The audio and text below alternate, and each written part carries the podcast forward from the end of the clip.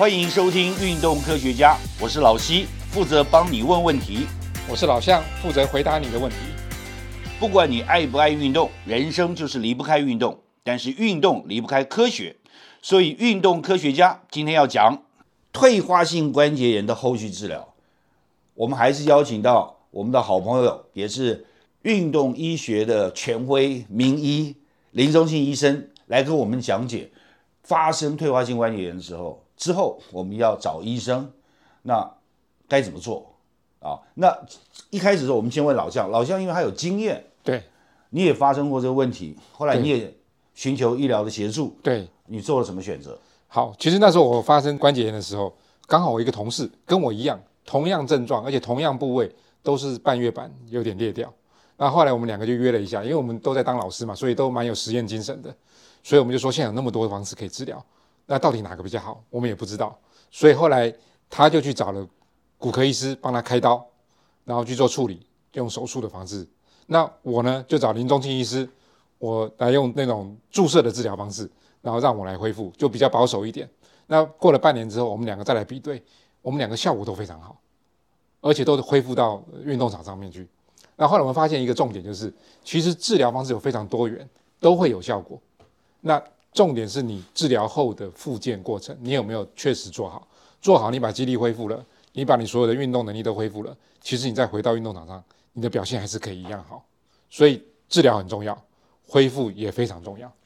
对啊，林医师，你从医师的医疗的角度来，怎么去看待老向对这件事情的认识和他做了实验嘛？对他的实验结果如何？我真的很佩服两位这个我很敬重的教授，用实验家的精神去比较两种治疗方式。那我想哦，我们还是回到今天的主题，就是说，如果当你关节不管是关节炎或者是有运动伤害发生的话，其实我觉得最重要第一个就是要尽早去就医啊。就医不是说哎一定要去找医生哦，去什么开药或者第一个要确定你的诊断。那诊断确定之后，你接下来你的治疗计划才可以开始 plan，才可以开始去去规划。因为其实就像刚向老师讲的，就是说半月板，半月板其实受伤其实是一个可大可小的问题。那其实很多时候半月板就是我们的关节软骨嘛。那如果它受伤之后，你没有早期诊断，就想说，哎，那不痛就好了，没关系，你就一直在用，它的可能撕裂或者破裂的地方会越来越大。越来越严重，越来越严重，甚至还会合并关节积水。我如果没记错，老师那时候来的话，也有合并一些关节积水。哦，但是关节积水其实这一个东西就变成说，因为现在的医生的手边的一些工具很多，传统的 X 光比较难。好、当然要找很有经验，他用摸了就知道，哎，有没有关节积水。那现在其实大家都讲究科学化嘛，或者是我们现在有很多的医疗仪器，比如肌肉骨骼超音波。我刚刚主持人也有介绍说，哎、我有肌肉骨骼超音波这方面的一些专业，那我就搭配这些专业的一些仪器去检查。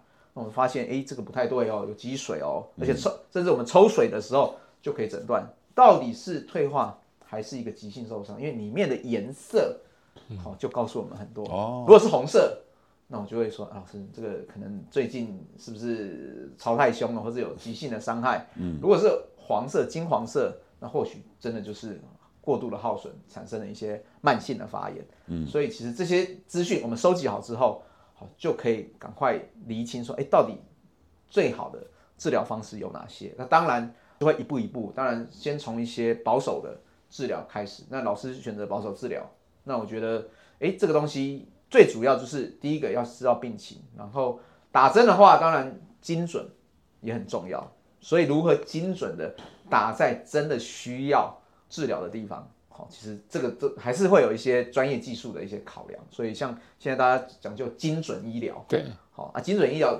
到底要多精准？那就搭配一些影像啊，或者一些导引的一些所以我记得得打的时候，你还用超音波一边看一边看那个针头对到哪边。看了就是说你进去的地方对点要非常准嘛。是是是，其实我觉得治疗，我最近发现哦，其实治疗的成功一定要让病人或是伤者共同参与。好，我不是，我记得老师那时候，我不知道有没有，那时候在打针的时候，我常常会说，敢看针吗？敢不敢看？如果可以的话，你就看。待会儿我们整个过程你都可以参与到。我们我就开玩笑说，哦对，这叫治疗实境秀。好，有些人会觉得说，哦，看了之后就很有感觉。哦，对，你看打到的那个位置，哎，我很有感的，这是我最不舒服的地方。对，看到那个针头到那个裂的地方，对然后开始注射，注射但是那个效果是什么？那个效果病患的效果，参与，而且让他而且要让他知道说这个东西就是你真的有受伤。是而且增强他的信心。增强他的心，我们正在帮你治疗，嗯，治疗你的结构，也希望你珍惜这个治疗之后我们给你的建议。其实应该是说大家都希望速成啊，那打完之后是不是马上会好？我说我们不是魔法师，也没有什么仙丹妙药给你了，你马上明天就恢复正常。所以这眼见为凭哦，在这点上面是很有效的，对不对？他看到他自己受伤的状况，哎有些人蛮有效的，哎，尤其是他特别特别有科学精神的。哦，特别有效。对，那有些人如果害怕，我们也不强求，我们是说，哎、我们有提供这样子，让你有参与的这个治疗的一部分。对，其实，在国外蛮强调这一方面的。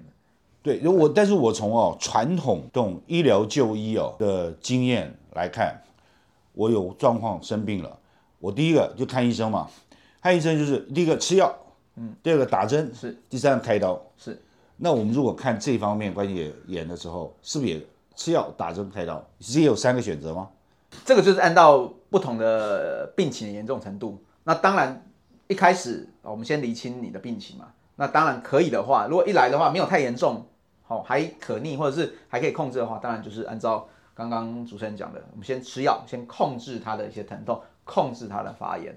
啊，如果耳后如果它结构有一些损伤的话，那我们搭配一些结构化的结构的一些治疗。结构治疗就是现在有很多的一些注射的一些针剂，它可以去修复你的结构啊，包含像一些像高浓度的葡萄糖，我们叫做增生注射治疗。好，除了有葡萄糖水，也有一些自体的一些血小板的一些好萃取出来的一些生长因子。另外，有些人体质比较特殊，比如说他有一些自体免疫，或是不适合用自体的血液去培养出生长因子，还有一些从异体的，甚至现在也很很很夯的，就是一些再生医疗相关的有干细胞。但是这些，因为现在就是医疗一直没有办法满足现在的一些民众治疗的需求，所以一直都会有在一些相关的一些演进的新的一些技术。再来，如果这些都不行的话，或者是他疾病已经到达一个不可逆或是比较严重，那接下来手术的治疗就会要搭配进来。哦，所以手术反而是最后一个选择。就手术之前还有别的选择。对对对，那我们刚刚谈到一些注射治疗，好像听起来都是比较新的选择了，新的医疗发展。是大概这这十几二十年，对，而且老将有亲身经历。对对，你觉得你当初选择是正确的吗？正确的，因为我现在很好，恢复的很不错。嗯我我不想是选择医师选正选正确，而且比较重要。如果没有开刀，是不是比较没有伤口？伤口的话，其实就开刀，因为现在开刀也蛮多强调用一些小伤口，叫做微创手术。微创手术。那注射跟微创手术相较起来，注射只有针孔，大家有去抽血过嘛？其实它打针就是就是像针抽血一样的针孔。那这两个相较起来，那有一些特殊体质的人，因为我们在临床上也看到很多，譬如说他有蟹足肿体质，手术成功，但是手术成功，但是他的伤口复原不佳。好、很多时候就是因为体美观的问题啊，哦，不是美观哦，不只是吗？除了外观上，其实有时候那个粘连或者是它的一些粘连疤痕会更严重是在里面看不到的地方。嗯，因为这个时不时我们偶尔会遇遇到一些术后的一些这些病人，他就说，哎，怎么开完刀后比不开刀还不舒服？哦，请教这些手术医生，他说，哎，没有，我开的很好。那到底是什么问题？那我们这样发现有一有一些比例的患者是因为他的体质就是一个易发炎的体质，哦。或者是他有合并一些蟹足肿的体质。嗯。好、再来当然就是他可能附件做的不够，肌肉力量对。不强，好、所以导致他的这个整个功能复原的受限。所以现在至少有比以前多的选择。是。那我们可不可以一个一个来了解啊？就像向老师做的是 PRP，PRP，对。就是 P 是血小板嘛，对然后 platelet rich 的 plasma 的，plasma 血浆嘛，对对对，血浆嘛对。对。所以这个是什么原理啊？其实简单讲就是用自己的好、血液里面的生长因子去治疗你自己受伤的组织。嗯，哦，但像其实国外很多这些职业运动选手啊，或者是一些国内的，甚至一些职业的棒球或者直篮的选手，他有一些这些肌肉骨骼的一些损损伤，当然肌腱韧带为主，哦，因为其实他们一场比赛其实那个有没有上场、票房啊或什么都会影响很大，所以他们一旦有受伤，他们都会尽快去寻求快一点可以帮助他修复的方式。那当然，这个所谓快一点，就是说用自己的血液去治疗你自己受伤的地方。好，第一个没有排斥的问题，第二个，它最主要原理是透过先刺激你受伤的组织，产生一个讯号，告诉说，哎，你这个地方需要做修复。好，我们人体有很多的自愈的能力，额外我们再用血液里面萃取出来的生长因子，注射在你受损的组织，就是有点类似给它原料，好，或者是给它一些好的一些增长因子，然后加速它的复原，然后最后它就会开始做修复。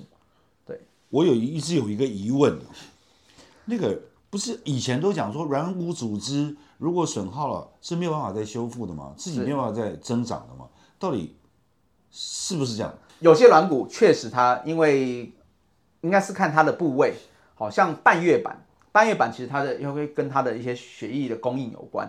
那像一些韧带、肌腱，其实某某种程度它的一些附近的一些血液循环很好，因为你需要有足够的养分，它才有办法生长。那我们打一些这些针剂的话，其实。除了直接给它一些好的一些生长因子之外，还是需要我们身体的治愈力。治愈力就是来自于好的血液循环，还有就是你的环境，环境不能是一个不好的环境。嗯，比如说你的水沟如果很都都很脏，就像你积水不抽掉，好，你你整天在里面种什么，它长出来的东西一定也不健康。哦，所以说环境的一些打造或者一些净化也很重要。好，就是抑制它发炎。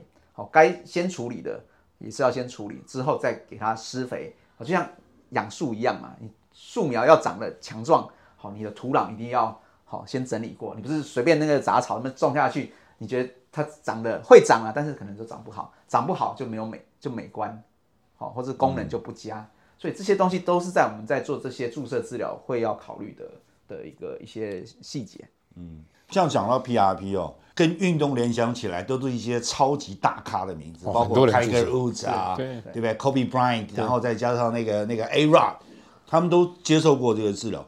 那我们觉得说，哇，这不这些人在治疗的话，那是不是都是非常高端、非常昂贵的手术，跟比较不亲民的？